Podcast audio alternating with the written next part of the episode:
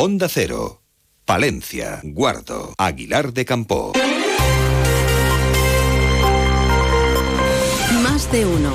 Onda Cero Palencia. Ana Herrero.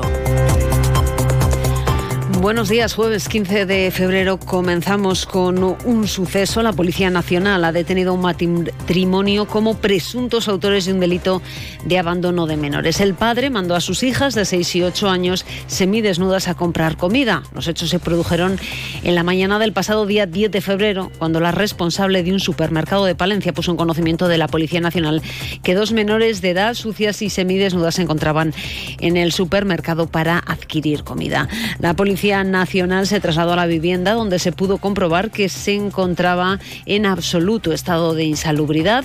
En la vivienda estaba el padre de las menores quien las había enviado al supermercado. El detenido fue puesto en libertad por necesidades médicas, no sin antes informarle de las advertencias legales de comparecer ante la autoridad judicial. La madre de las menores que se encontraba fuera de la ciudad fue detenida a su regreso.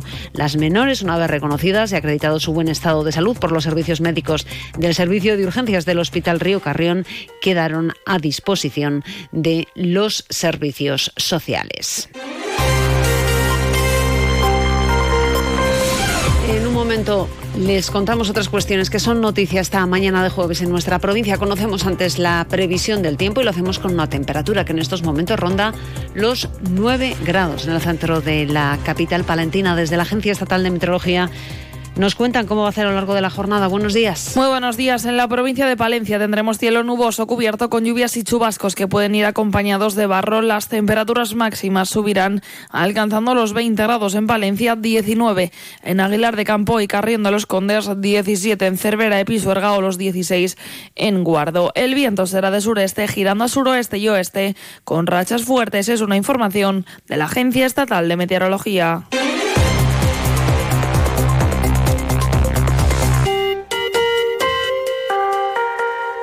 Las reivindicaciones del mundo del campo volvieron ayer a ser las protagonistas en la provincia. Llevamos aquí toda la vida desde pequeños y nos gusta que por eso estamos aquí, pero cada vez es más imposible seguir aquí. O sea, con todo lo que trabajamos y todo no llegamos a, a pasar el año. Éxito de participación en las tractoradas convocadas por Asaja, UPA y COA. Por la mañana se producían además cortes en las autovías A67 y A235 a la altura de Osorno. Además también se cortaba el tráfico en la A62 y la Nacional 620 a la altura de Magaz de Pisuerga. También por la tarde había corte en la A67 en sentido Valladolid durante cerca de un cuarto de hora. Más de 620 tractores participaban en esa convocatoria de la capital en la que nuestra compañera Nati Melendre leía el manifiesto. Una reivindicación que no se va a detener hasta que logremos un cambio profundo, un auténtico golpe de timón en las políticas que nos perjudican y que directa e indirectamente están minando el futuro y el desarrollo de amplias zonas de España. El presidente de Asaja Palencia, José Luis Marcos, nos recordaba los motivos de esta tractorada. Es uno que es la PAC, que cada vez es más verde, más ecológica y menos productiva. No nos dejan producir con las mismas herramientas que otros países. Nosotros queremos producir como el resto del mundo, no ser ni mejores ni peores. Y después, bueno, pues que nos quiten mucha burocracia. Tenemos muchísima burocracia y esa burocracia, pues también pedimos que la quiten. Pese a que durante las últimas fechas desde la Unión Europea y el Gobierno de España se ha notado un cambio en la actitud, aseguran que esas palabras se deben convertir en hechos. Blas Doni, secretario provincial de UPA. Esas palabras lo que necesitamos es que se trasladen y se hagan en legislación, que es lo que vale al final. Lo que se escribe en el boletín es lo que hay que cumplir en los distintos boletines de las distintas administraciones y ahí es donde tienen que estar reflejados esos acuerdos que en principio son pequeños, es los primeros síntomas, yo creo que para un poquitín querer calmar al sector. Desde las organizaciones agrarias tienen claro que no van a parar hasta conseguir resultados. David Tejerina de COA. Desde luego no vamos a parar. Hoy estamos media España en pie de guerra y esto hay que, al final, lo que queremos es que el presidente de gobierno se siente con las organizaciones agrarias y, nos, y no nos valen promesas, nos valen hechos. Queremos documentos firmados y sellados. Y también ayer el portavoz de la Junta, Carlos Fernández Carriedo, que volvía a mostrar en Palencia el apoyo de la Administración Regional a las reivindicaciones y las movilizaciones de los agricultores. Tienen toda la razón sus demandas son muy legítimas, son muy ciertas, lógicamente siempre en el margen de lo que permite la ley estas manifestaciones públicas. Pero Y desde el PSOE se destacaba la importante contribución del actual gobierno presidido por Pedro Sánchez al sector agrario palentino, convirtiéndolo, dicen desde el Partido Socialista, en uno de los principales beneficiarios de la gestión del Ejecutivo. Se me está rompiendo el zapato. Vamos al zapatero que ahora tiene fácil solución. Aguanto un poco más. Lo ves, al final no solo lo has roto, también te has hecho daño. Con tu boca pasa lo mismo. Postergar un tratamiento solo trae peores consecuencias para tu salud oral y general. Cuida tu boca, construye un futuro saludable. Colegio de Odontólogos y Estomatólogos de la Octava Región.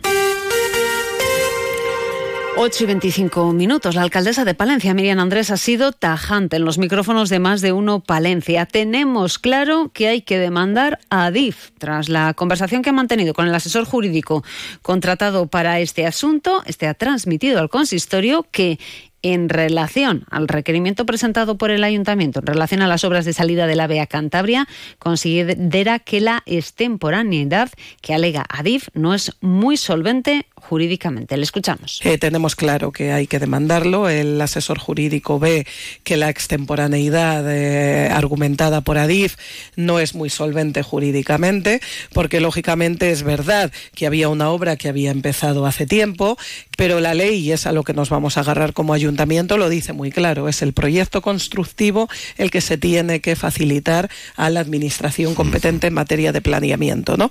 Somos nosotros la administración competente y ese proyecto constructivo entró en el ayuntamiento el 16 de noviembre de 2023. Además, la alcaldesa de Palencia que espera que en el pleno del mes de marzo se incluya la aprobación de la nueva ordenanza de terrazas, una ordenanza que está a la espera de ultimar algunas cuestiones planteadas por el Partido Popular. Partido Popular, que ayer señalaba que el equipo de gobierno convoca a la Comisión de Impulso Económico sin contenido con un único asunto repetido, demostrando el inmovilismo, dicen, de esta concejalía en el ayuntamiento.